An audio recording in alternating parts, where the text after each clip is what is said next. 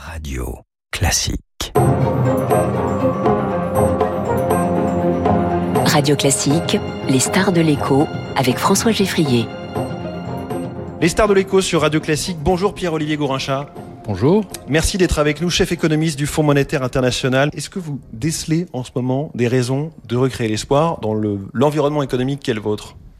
Alors des raisons de recréer l'espoir, oui. Alors l'espoir, on en a tous besoin, et je pense que quelque part, euh, euh, on peut espérer que certains des, des chocs qui ont frappé l'économie mondiale euh, les deux trois dernières années vont finalement être derrière nous, que ce soit bon évidemment la, la sortie de Covid, etc. Ça c'est largement derrière nous maintenant, donc c'est déjà acté.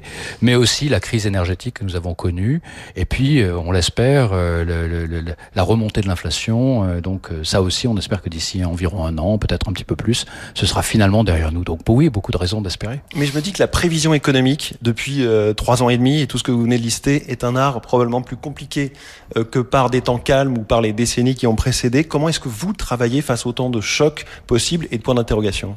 D'abord, on apprend à être très modeste dans la manière de faire nos prévisions.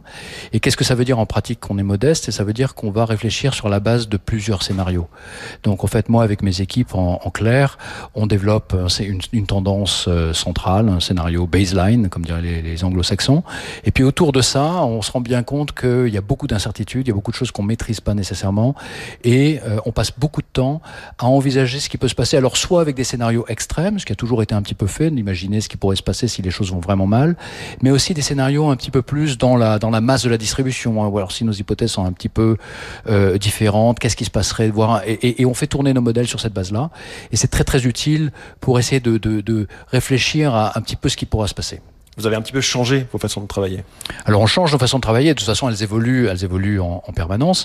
Euh, on s'adapte, on s'adapte aussi. Alors il y a, y a, aussi des facteurs euh, qui sont importants dans la manière de former, de former nos prévisions. On n'avait pas il y a ça il y a 10 ou 15 ans. C'est l'accès à des données en temps réel, des données de mobilité, des données euh, internet, donc qui permettent aussi d'avoir, de prendre le pouls euh, d'un certain nombre d'économies très rapidement. Des données haute fréquence, euh, c'est ça Absolument. Et donc, est-ce que pour cet été ou pour cet automne, on peut avoir un peu plus de sérénité ou bien euh, il faut avoir toujours le pied entre le frein et l'accélérateur? Ah bah, on a, on a, pour l'instant, on a le pied sur le frein. Euh, les banques centrales ont remonté leur taux directeur depuis un peu plus d'un an maintenant pour juguler l'inflation. l'inflation a commencé à baisser mais euh, c'est essentiellement l'inflation, euh, je dirais c'est la baisse des prix de l'énergie, les prix des biens alimentaires, euh, et on a un problème qui est un problème d'inflation sous-jacente. Donc les, les, banques centrales vont continuer à garder le pied sur le frein, elles n'auront peut-être pas continué à freiner plus, mais elles ne vont certainement pas relâcher euh, le pied et, et, mettre un coup d'accélérateur. Et donc on devrait avoir une économie qui va qui va croître, mais qui va croître de manière euh, assez assez molle mmh. euh, en 2023-2024. Et vous, chef économiste du FMI, Pierre-Olivier Gourincha, les banques centrales ont pu inquiéter les marchés euh, ces derniers jours avec les perspectives de nouvelles hausses de taux. Est-ce que c'est encore l'arme qu'il faut utiliser? Alors oui, euh, c'est l'arme principale pour arriver euh, à juguler euh, l'inflation. Les, banques centrales redressent leur taux directeur, ça renchérit le coût du crédit, ça vient ralentir l'activité économique. Ça prend un petit peu de temps, donc il ne faut pas non plus s'étonner du fait que on commence à voir maintenant les effets de ce ralentissement. On le voit sur le, les, les, encours de crédit, on le voit sur les marchés immobiliers dans beaucoup de pays. Ça reste l'arme principale.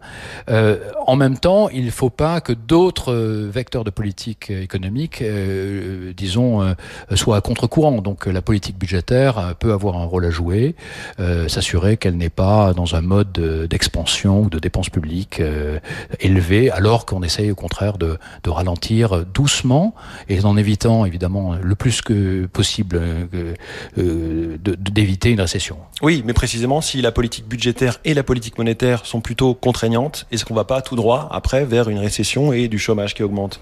Alors, c'est toujours une possibilité et je pense qu'il faut être réaliste sur le fait qu'une une récession est possible, mais regardons où est-ce que nous en sommes. Nous sommes toujours avec des niveaux d'inflation qui restent élevés, euh, surtout comme je l'ai indiqué l'inflation sous-jacente, et avec des économies qui se sont montrées en fait plus résistantes euh, lors de la fin de l'année 2022, le début de l'année 2023, des marchés du travail qui sont très tendus dans beaucoup de pays, donc une activité économique qui quand même se porte plutôt bien. Hum. Votre avis sur euh, l'idée promue notamment par votre prédécesseur au FMI, Olivier Blanchard, sur l'objectif d'inflation qu'il faudrait passer à, à 3% et non plus euh, cette barre symbolique des 2% Alors c'est une discussion qui a un côté un petit peu intellectuel, mais en même temps elle a des applications pratiques très importantes.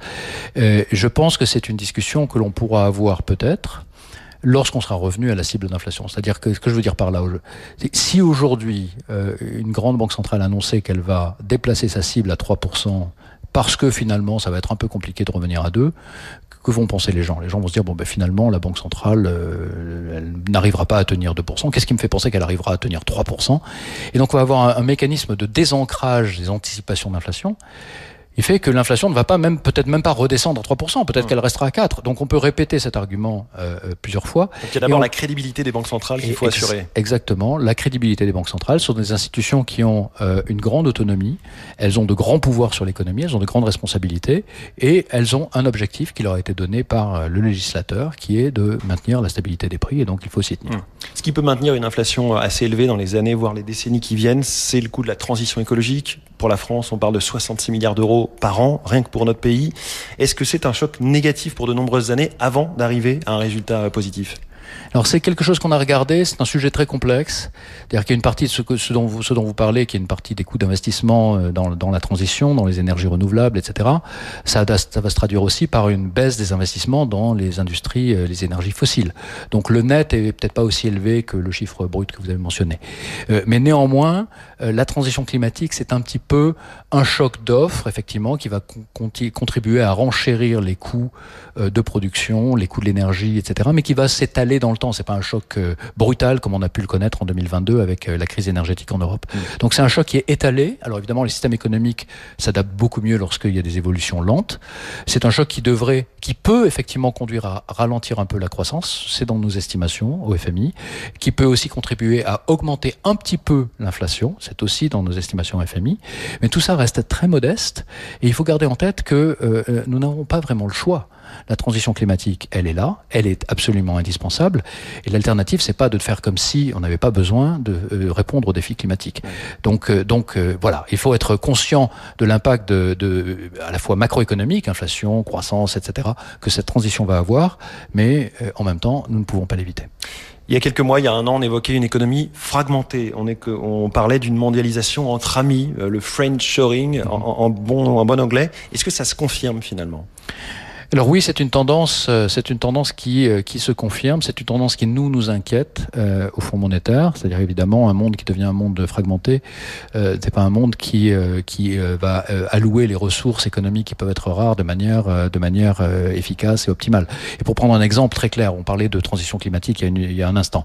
la transition climatique va nécessiter de mobiliser des ressources, des ressources minières, des ressources en termes de, de minéraux, de métaux, qui vont être très importante pour pouvoir justement produire euh, euh, le parc de, de, euh, photovoltaïque ou construire les batteries qui vont permettre d'électrifier et, et d'avoir une, une électricité verte.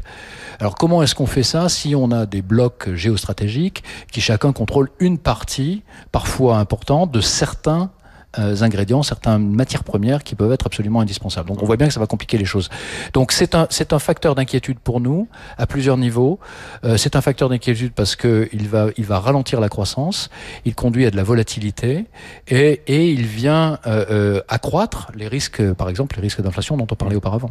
Pierre-Olivier Gourincha, autre bouleversement potentiel, c'est l'intelligence artificielle. Est-ce que vous faites partie plutôt des enthousiastes face à une productivité en hausse, une productivité heureuse euh, et des traitements médicaux euh, qui sont créés? Ou est-ce que vous êtes euh, dans les inquiets sur les fake news, des destructions d'emplois aussi euh, par, par très grand nombre?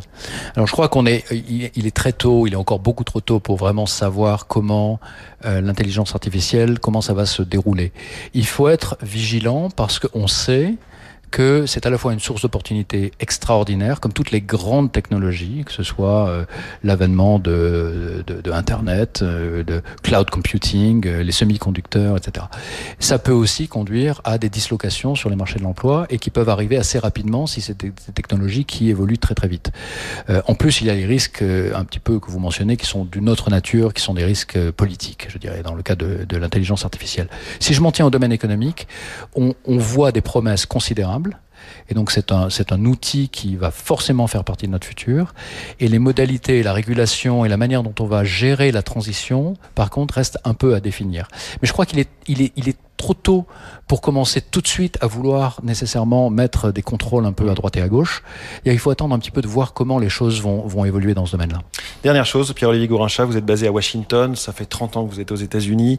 J'aimerais savoir quel est votre regard sur la France en tant que Français, mais en tant que chef économiste d'une institution internationale, entre cette absence de majorité absolue au Parlement, cette réforme des retraites douloureuse, ces violences urbaines tout récemment, et ce potentiel économique aussi, industriel, touristique, agroalimentaire, énergétique de la France Bon, alors tout d'abord, je dirais que la, bon, la France est, est, un, est, un, grand pays qui a une, une, grande richesse, à la fois économique mais aussi culturelle.